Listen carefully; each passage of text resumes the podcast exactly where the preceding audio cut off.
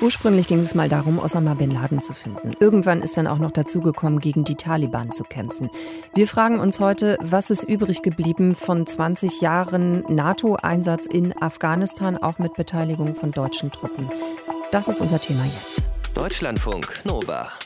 Kurz und heute mit Sonja Meschkat. Die Bundeswehr ist fast 20 Jahre in Afghanistan gewesen. Jetzt haben die letzten deutschen Soldatinnen das Land verlassen. Und die Frage, die jetzt immer wieder aufkommt, ist, ist es das wert gewesen, auch vor dem Hintergrund, dass 60 Soldatinnen getötet worden sind. Außerdem, auch das darf man nicht vergessen, ist weiter Krieg in Afghanistan. Die Taliban ist wieder auf dem Vormarsch und der Abzug dieser Truppen löst eben auch Angst aus innerhalb der Bevölkerung. So berichtet es Silke Dietrich, unsere Korrespondentin für die Region, mit der ich vor der Sendung sprechen konnte. Silke, du bist für uns gerade in Massa-e Sharif. Warum ging es denn jetzt mit diesem Abzug doch schneller als gedacht?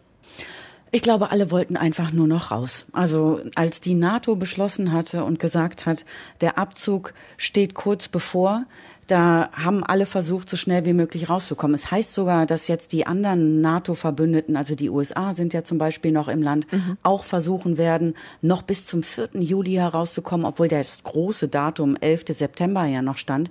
Und man muss dazu sagen, gerade hier im Norden in Masai Sharif, wo die Bundeswehr stationiert war, muss man ja jetzt schon sagen, ja, genau.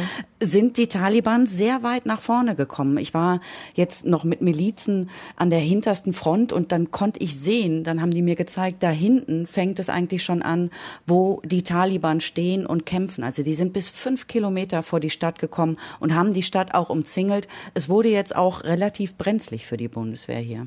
Also die wollten einfach nur noch raus, hast du gerade gesagt.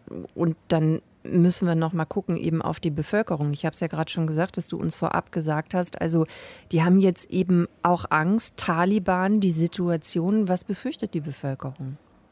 Hier haben viele, viele Menschen Angst vor den Taliban, weil das nicht deren Kultur ist, sagen die. Ich habe mit Müttern gesprochen, die sagen, ich habe jetzt wirklich Angst um meine Töchter, weil ich weiß noch, wie es damals war. Und die beschreiben das immer so als die dunkle und die schwarze Ära. Und die Leute haben Panik. Die haben wirklich Angst, weil die Taliban jetzt vor kurzem auch noch ein Propagandavideo veröffentlicht haben, wo sie schon an den Toren der Stadt standen. Und ich stand gestern mit dem Flughafenchef im Tower und der hat gesagt, wir haben in der Nacht alle nicht geschlafen. Meine Kinder sind zu mir mit ins Bett gekommen und haben gesagt, wir haben Angst, wir haben Angst, die Taliban stehen schon vor den Toren zwischen der afghanischen Regierung und der Taliban finden weiterhin Friedensgespräche statt. Geht es den beiden Seiten wirklich um Frieden? Beteuern beide Seiten, glaube ich auch, ehrlich gesagt. Ich glaube sogar bei den Taliban, dass die irgendwann jetzt wahnsinnig müde sind zu kämpfen. Das sind ja jetzt fast 20 Jahre, die haben sich natürlich dann irgendwann eine Zeit lang mal zurückgezogen. Aber viele der jungen Leute, Taliban-Kämpfer, kennen fast nichts anderes als nur zu kämpfen. Die Frage ist aber, wie lange das jetzt erstmal noch so weitergeht, weil die Taliban wollen an die Macht und die wollen eigentlich auch keine Kompromisse. Und deswegen versuchen die auch gerade alles daran zu setzen, hier Angst zu schüren, Distrikte und Bezirke zu überrennen. Und das machen sie in der Tat ja auch. Ich meine, auf der einen Seite sitzen da die hohen Herren der Taliban in einem Fünf-Sterne-Hotel in Doha und auf der anderen Seite kämpfen sie dann hier einfach weiter und versuchen, sämtliche neue Bezirke zu erobern und die Provinzhauptstädte zu umzingeln. Ich komme nochmal zurück, Silke, auf die Bundeswehr. Die Bundesregierung hat ja angekündigt, dass es eine Aufarbeitung geben soll, eben von diesem Einsatz. Mm, was glaubst du denn, wie bewertest du das? Ist dieser NATO-Einsatz gescheitert oder war er erfolgreich? Die Frage ist, was wollten die eigentlich mit dem NATO-Einsatz? Ganz am Anfang ging es ja wirklich nur darum, Osama bin Laden zu finden. Osama bin Laden ist noch nicht einmal Afghane.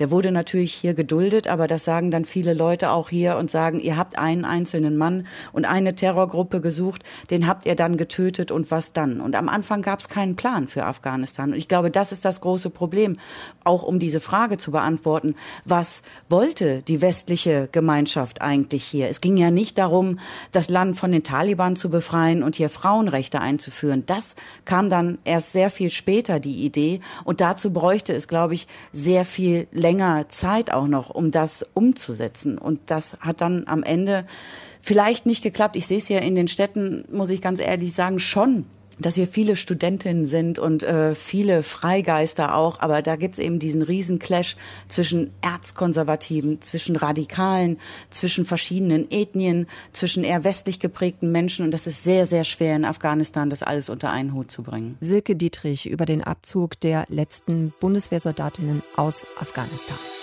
Deutschlandfunk Nova. Kurz und heute.